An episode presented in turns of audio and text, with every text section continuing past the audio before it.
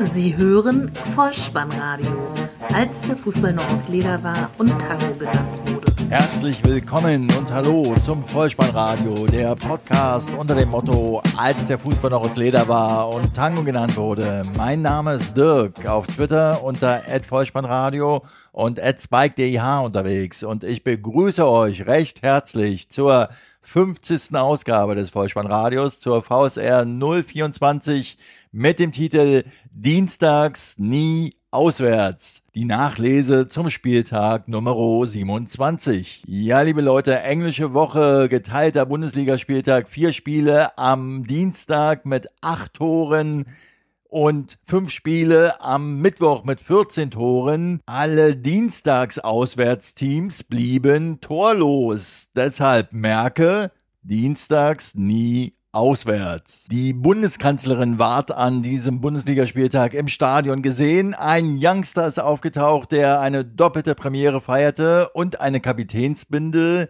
mit Symbolcharakter spielt in Dortmund eine Rolle. Viel Spaß dabei. Die Momente des Spieltages. Dann also hinein in den 27. Bundesligaspieltag, Teil 1 am Dienstag mit vier Spielen und acht Toren und so viel sei verraten. Die Auswärtsteams blieben am Dienstag allesamt torlos. Wir beginnen in Köln, wo die Kanzlerin zu Gast war beim Spiel gegen die Eintracht aus Frankfurt. Halbzeitstand 0 zu 0, Endstand 1 zu 0. Anlass des hohen Politikbesuches war ein Projekt der Stiftung des ersten FC Köln und zwar mit dem Titel Wir zusammen. Das war auch die Aufschrift des Trikots an diesem Abend der Kölner. Wir zusammen eine Initiative, bei der es darum geht, dass sich 180 deutsche Unternehmen in etwa für eine Integration von Flüchtlingen in den deutschen Arbeitsmarkt engagieren.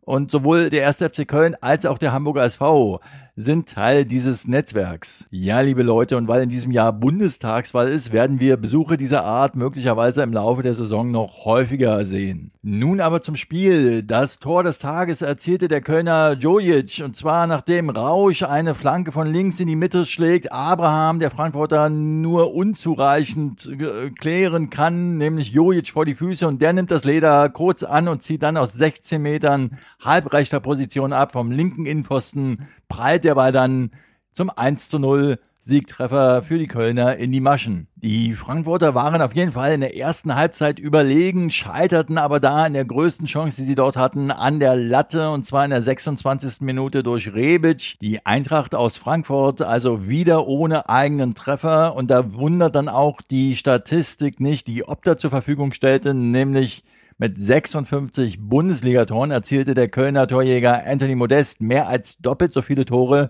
wie die komplette Startelf der Eintracht. Da waren es nämlich nur 25. Zu Besuch im Bremer Weserstadion, wo der SV Werder auf Schalke 04 traf. 1 zu 0 der Halbzeitstand, 3 zu 0 der Endstand und damit gleich noch eine Statistik von Opta. Werder Bremen hat die letzten drei Spiele jeweils mit drei Toren Unterschied gewonnen. Das ist erstmals seit 1993 passiert. Und dies kam folgendermaßen zustande. Das 1 zu 0 in der 24. Minute Torschütze Gebre Selassie Junusovic mit einem Freistoß, der erst geklärt wird, doch der Ball springt wieder zu ihm und er flankt auf der rechten Seite wuchtig nach innen. Dort steht Hövedes plötzlich gegen drei Bremer und kann Gabriel Selassie nicht am platzierten Kopfstoß ins rechte Eck hindern. Dann springen wir schon in die 75. Minute, wo Hövedes Bartels im Strafraum fault. Es gibt Elfmeter und Max Kruse übernimmt Verantwortung, verzögert kurz beim Anlauf und schießt dann ins linke Eck. 2 zu 0 für Werder Bremen. Bremen und dann in der 80. Minute das 3 zu 0 der Endstand. Bartels erobert den Ball im Zweikampf gegen Stamboli. Werder läuft auf das Tor zu in Person von Kruse über links.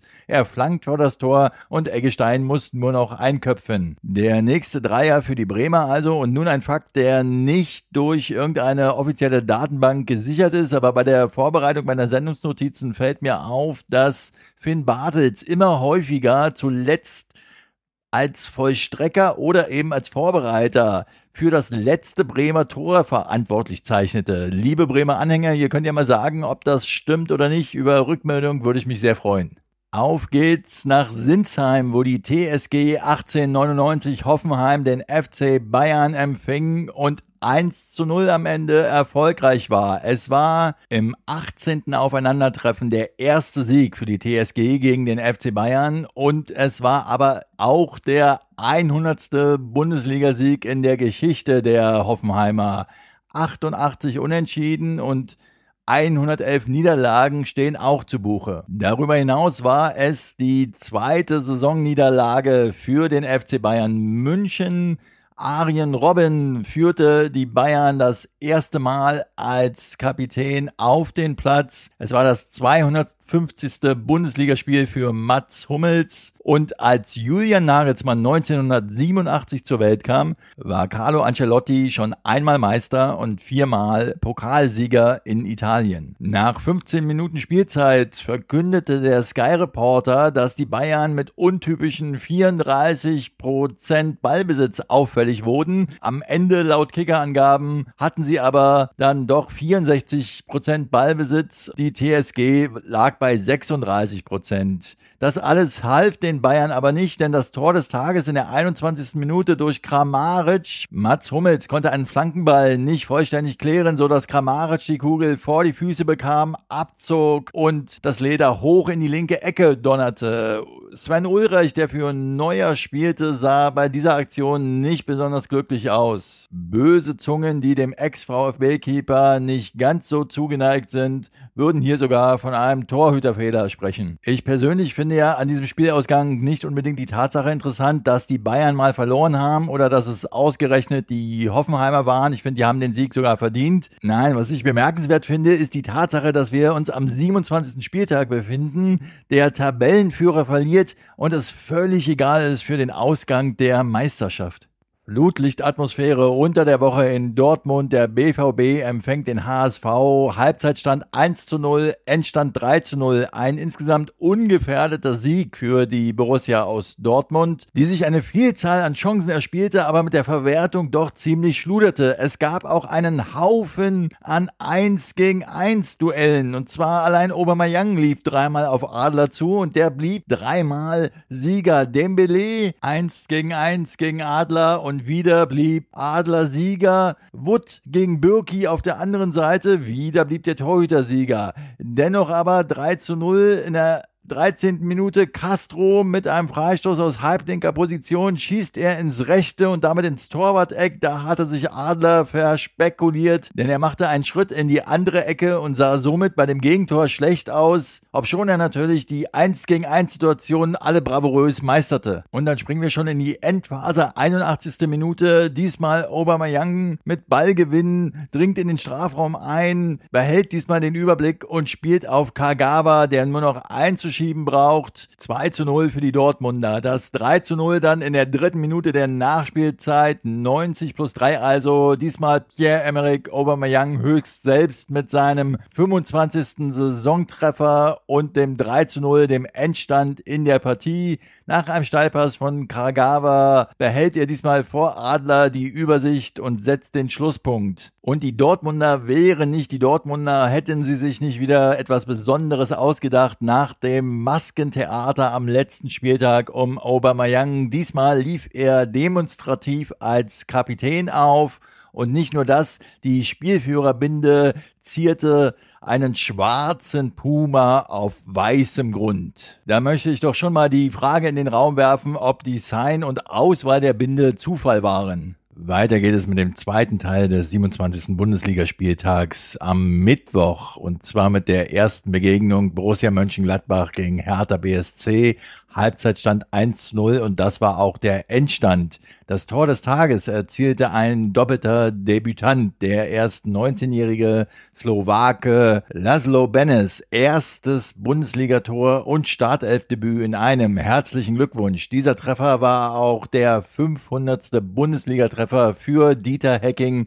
als Bundesligatrainer. In der ersten Halbzeit hatte die Hertha dann noch in der Nachspielzeit eine Großchance per direktem Freistoß vom Salomon Kalou. Der Ball prallte an die Latte und dann war Halbzeit. Nach Wiederanpfiff dann ein Offensivfeuerwerk der Gladbacher, gerade in der ersten Viertelstunde, 45. bis 60. Minute. Großchancen von Stindel, Hoffmann, Westergaard, Hazard, aber es blieb beim 1 zu 0. Bei den Berlinern merkt man im Sturm, wenn Vedat Ibisevic nicht dabei ist und die Gladbacher sind nun gut gerüstet für das Derby in Köln am nächsten Samstag. Hertha empfängt zu Hause am Sonntag den FC Augsburg in die Stadt der Puppenkiste nach Augsburg, wo der FC Ingolstadt zu Gast war. Und ich hatte am Vormittag bereits getwittert, das wird die Knallerbegegnung dieses Spieltages. Angesichts der Toranzahl von Fünfen insgesamt habe ich da nicht ganz unrecht gehabt. Halbzeitstand 0 zu 2, Endstand 2 zu 3.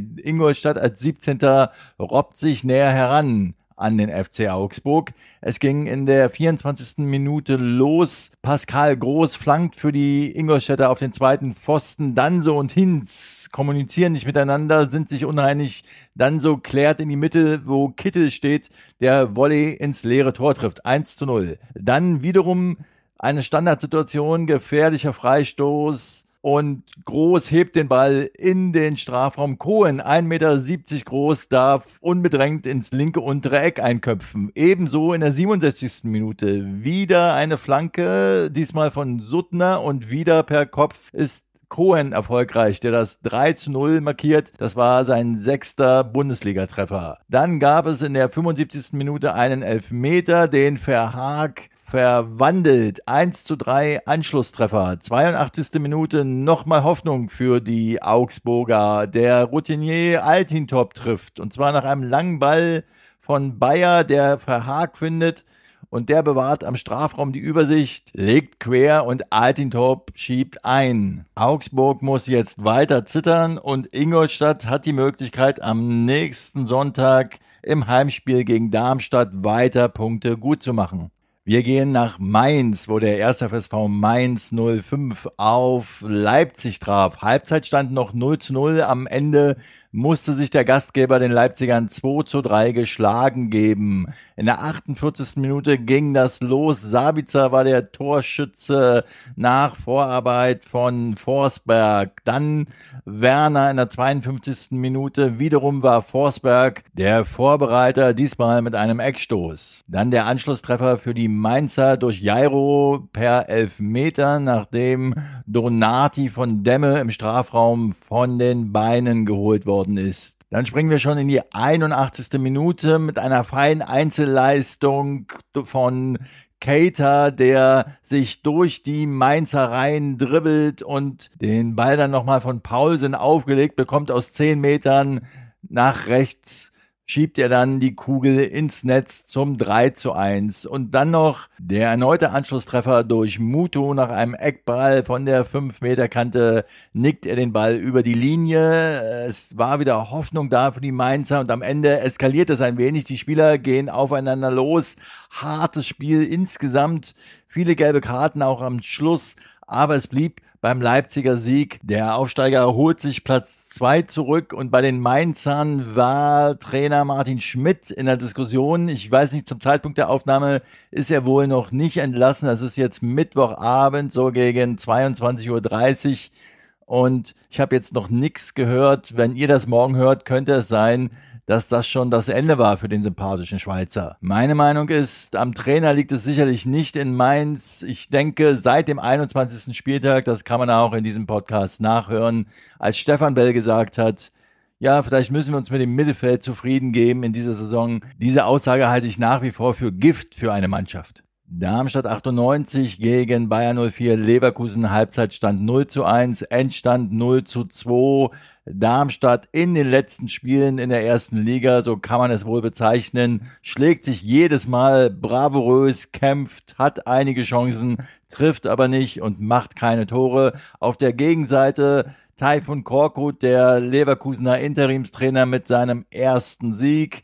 In der 15. Minute sorgte Julian Brandt dafür, nach einer feinen Kombination von Baumgartlinger, Bellarabi, Volland trifft er den Ball am 5-Meter-Raumeck und schiebt ihn flach ins Tor. In der 56. Minute dann Volland, Kampel spielt Brandt auf dem linken Flügel frei, der passt flach in den Strafraum und Volland nimmt die Kugel an. Zwei Darmstädter laufen ins Leere und der Offensivmann zimmert den Ball aus der Drehung unter die Latte. 2 zu 0 der Endstand. Bayer Leverkusen nun auf Platz 10 mit 35 Punkten. Übrigens, so viel hat auch Werder Bremen auf Platz 11.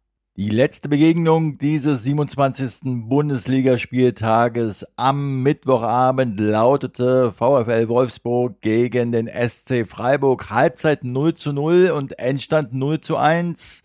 Ein überraschender Auswärtssieg für die Freiburger durch ein Tor von Niederlechner in der 78. Spielminute erst. Ein hervorragender Konterangriff der Freiburger durch Franz eingeleitet in der eigenen Hälfte. Grifo spielt von der linken Seite dann Petersen an im Strafraum. Der lässt den Ball prallen für Niederlechner und aus halblinker Position noch kurz nach innen ziehend und dann aber schön ins rechte untere Toreck einnetzend. Mit diesem Auswärtsdreier klopft der SC Freiburg in Europa an. Und zwar steht er im Augenblick auf Platz 7 mit 38 Punkten. Zwei Punkte Rückstand nur auf Platz 6 und 5, wo Hertha und Köln residieren. Und für den VfL Wolfsburg muss man konstatieren, die Erfolgsliaison zwischen Andreas Jonker, dem Chefcoach, und Mario Gomez, dem Nationalstürmer, ist zu Ende. Bisher war es ja immer so, dass Gomez getroffen hat, wenn Andres Jonker Chefstrainer war. Nun ist diese Serie also gerissen, aber man konnte ja tatsächlich auch nicht erwarten, dass das bis zum Ende der Karrieren beider Akteure so weitergeht. Der Wolfsburger Coach Andres Jonker erinnert mich übrigens immer ein wenig an den Schlagersänger Michael Holm mit dem Titel Tränen lügen nicht in den 70er Jahren mal erfolgreich. Wenn der jetzt noch immer noch einen Seidenschal oder ein Halstuch tragen würde, dann wäre die Ähnlichkeit noch frappierender. Und damit ist der 27. Spieltag abgehakt und kaum Luft zum Atmen, denn am Freitag geht es bereits schon weiter mit dem 28. Spieltag und deshalb auch hier wieder der kurze Tototyp, die Vorschau auf den kommenden Spieltag. Die 1 steht für Heimsieg, die 0 für Unentschieden und die 2 für Auswärtssieg. Es geht los. Der Tototyp.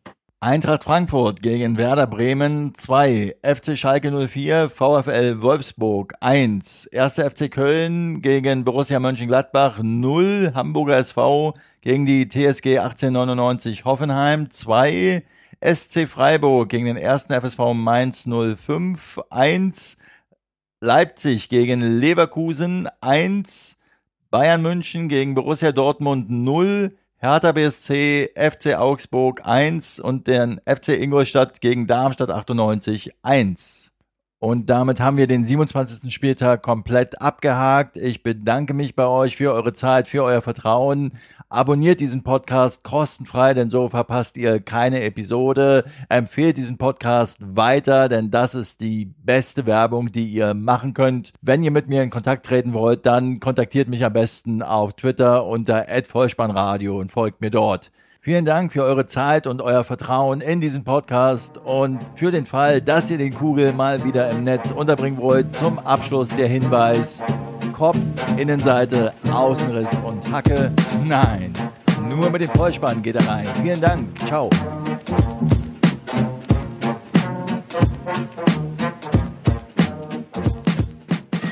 Sie hörten Vollspannradio. Vollspannradio. Vollspannradio. Vollspannradio. Vollspannradio. Vollspannradio.